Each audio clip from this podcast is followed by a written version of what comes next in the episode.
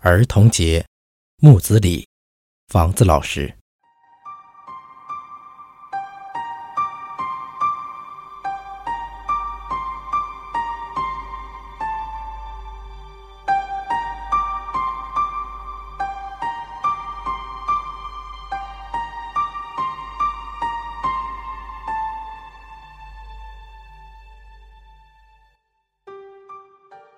光阴滚动着齿轮，拉走了童年。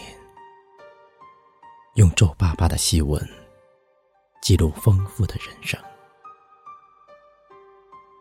儿时的童真啊，是美丽的玻璃瓶，诠释着简单快乐。任由阳光憨憨的抚摸，即使涨潮。赤裸裸的还想追逐浪花一朵朵，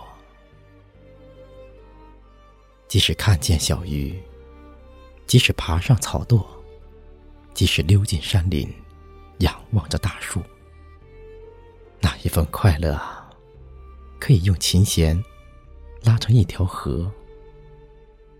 还有那格林童话的故事，一次次咬着手指哭泣。放学的路上，竟和鸟儿捉迷藏。妈妈的呼唤声，赶紧用棉球把耳朵塞上，惹恼了大人，调皮了时光。清清爽爽的流年，读不懂忧伤，用一对笑脸，沾着梦幻，不慌不忙，摇曳着成年。然后。去生存，然后找爱情，在七色人生里领悟生命。